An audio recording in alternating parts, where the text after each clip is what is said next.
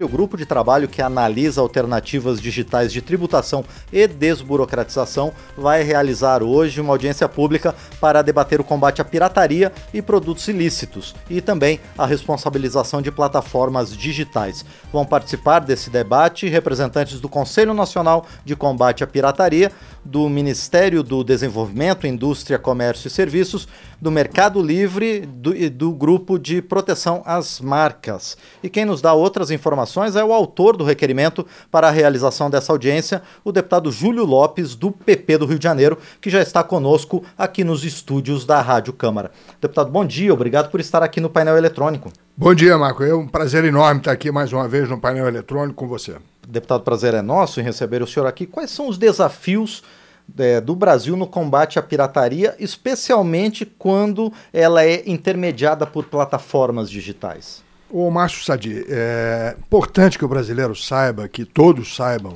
que a pirataria é um dos maiores danos à cidadania brasileira. Ela corrói o Estado brasileiro, lesa em bilhões e bilhões de reais o erário público e não permite o nosso avanço numa série de áreas, como a educação, a saúde e outras áreas. Além disso, atenta contra a segurança do cidadão, do consumidor, quando ela invade, por exemplo, a área de fármacos. Né? A gente sabe que hoje até alimentos são falsificados, são pirateados. Muitos alimentos no Brasil hoje são pirateados de suas fórmulas originais para fórmulas mais baratas, para composições mais baratas, degradando aquilo que o consumidor espera consumir. Portanto, a pirataria precisa ser combatida não só pelo prejuízo que gera em bilhões e bilhões de reais a todos nós cidadãos brasileiros, em empregos gerados no Brasil, mas também pelos malefícios que pode causar à saúde quando invade a área dos fármacos, das injeções, é, das vacinas, quando invade a área da alimentação e outras. E o papel do comércio eletrônico na manutenção desse mercado ilegal, deputado?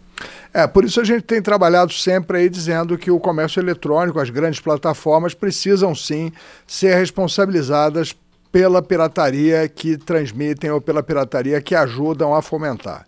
Obviamente, nós sabemos da complexidade disso, os, as grandes, eh, os grandes marketplaces, as grandes plataformas têm uma dificuldade que é razoável de se entender, porque elas têm uma agilidade, uma velocidade que faz parte do processo, mas elas precisam também se adequar tecnologicamente para que possam ser responsáveis por essa questão da pirataria, preservando a velocidade, preservando a logística, preservando a eficiência do sistema deles. Né? E hoje, nessas discussões que têm sido feitas, o senhor, deputado Júlio Lopes, vê uma boa vontade dessas empresas em buscar um senso comum? Olha, Márcio, é, a gente vê sim, mas a, a, como a dificuldade deles é grande, eles têm um exercício de procrastinação que nós, no Senado, na Câmara, na, no, enfim, no Executivo, precisamos enfrentar. Essa procrastinação é danosa ao país e a gente precisa que eles entendam que é, de reagir mais rapidamente.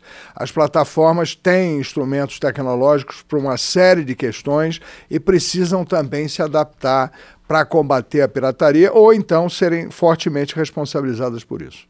E por outro lado, deputado Júlio Lopes, o Estado brasileiro ele está preparado também para fazer esse enfrentamento da pirataria?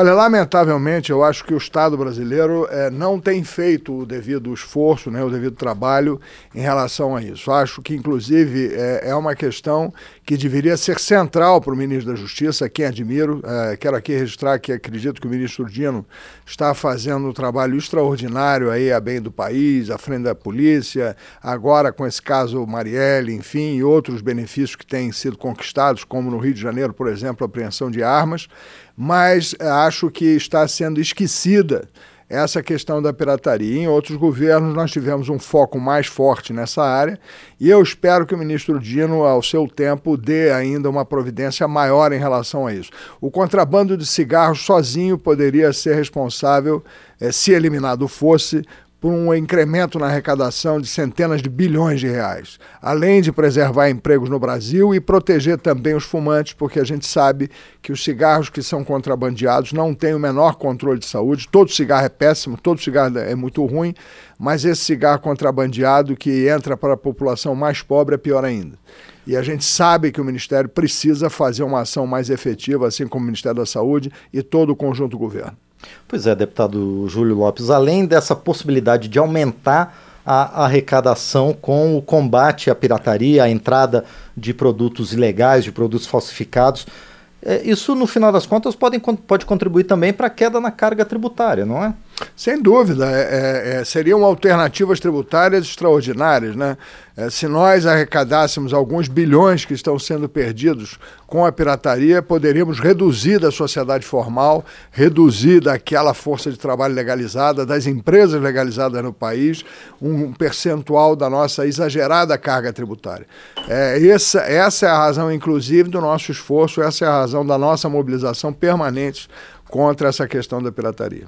Bom, e o senhor também citou, deputado Júlio Lopes, outra questão muito importante que é a pirataria de alimentos e medicamentos também. Ela tem se intensificado ultimamente? Ah, deputado? sem dúvida. A pirataria sobre eh, medicamentos e o que é pior, né, Márcio?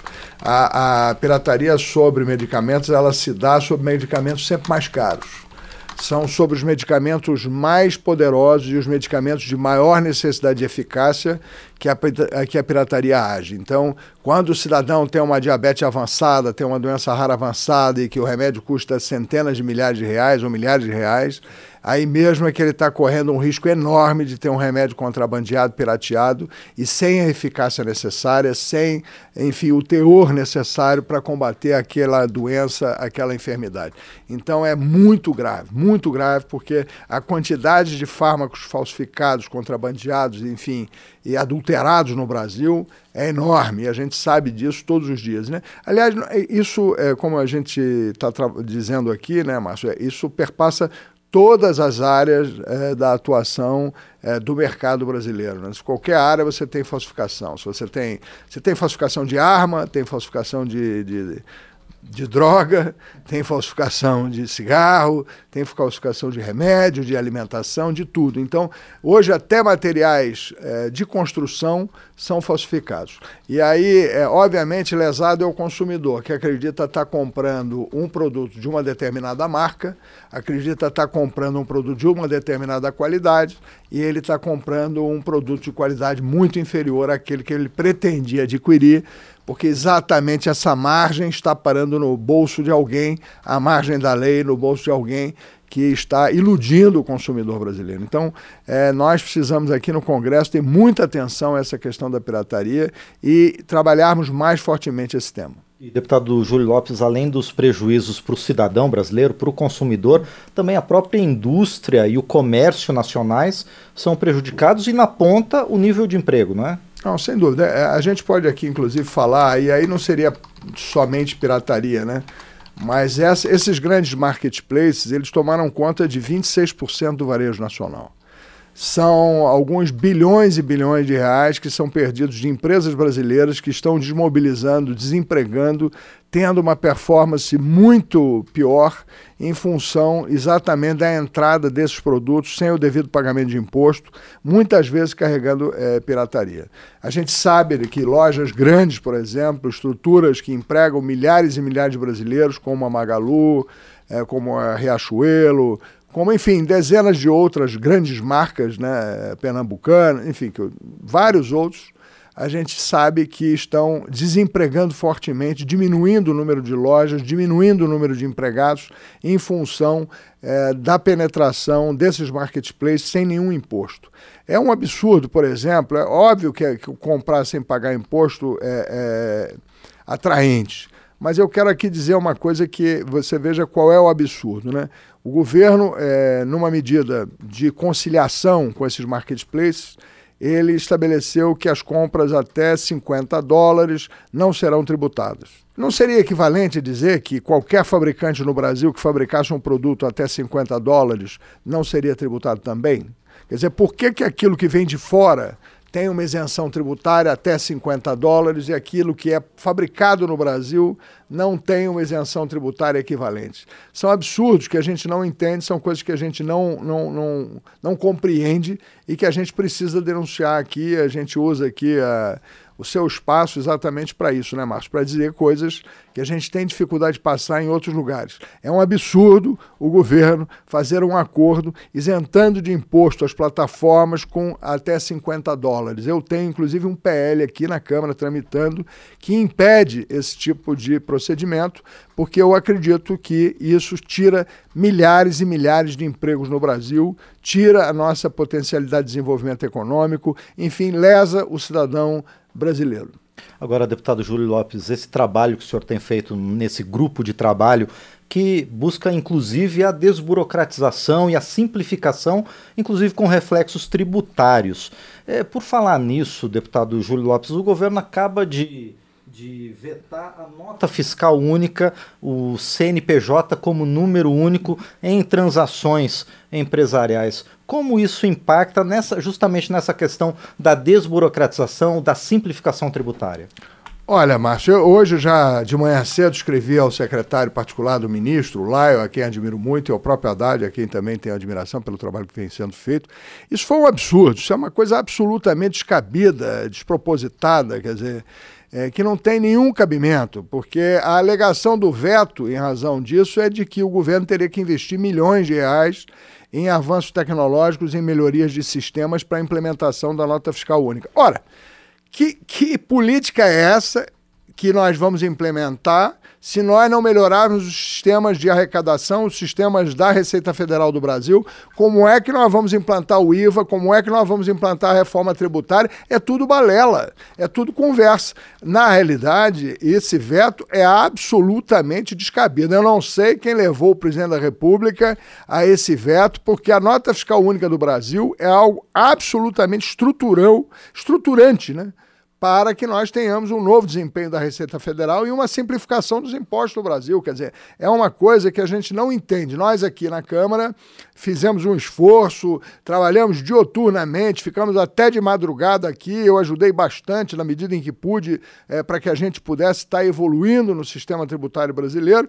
E vem agora, enfim, um veto a uma das mais importantes medidas de saneamento e de simplificação, de desburocratização da área tributária do Brasil, que é exatamente a nota fiscal única e o CNPJ como número único das empresas. Eu espero que o ministro, enfim, que o conjunto do governo reveja essa posição. Agora é um absurdo porque isso é um veto a uma proposta de lei nossa. Eu não sei o que, que eles vão fazer, se eles vão mandar agora uma, uma medida provisória com o mesmo terror, porque isso é uma burrice tão grande, isso é uma falta de visão tão grande, que isso terá de ser corrigido corrigido. E terá de ser corrigido de alguma maneira que nós vamos ter que compreender qual será. Agora, é realmente descabido o governo pretendendo implantar o IVA, pretendendo modificar sua estrutura de impostos, negar e dar veto a um projeto de qualificação e desburocratização da própria Receita Federal Brasileira, alegando necessidades desproporcionais de investimentos em sistemas. Realmente é, parece até uma piada.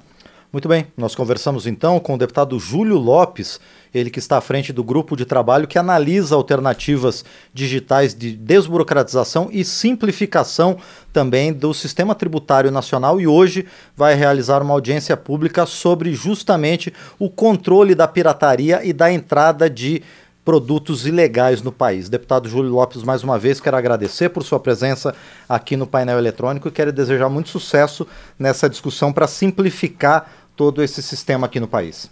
Eu é que agradeço, Márcio. Um abraço grande, um abraço a todos os ouvintes. Muito bem, agradecemos mais uma vez então ao deputado Júlio Lopes, do PP do Rio de Janeiro.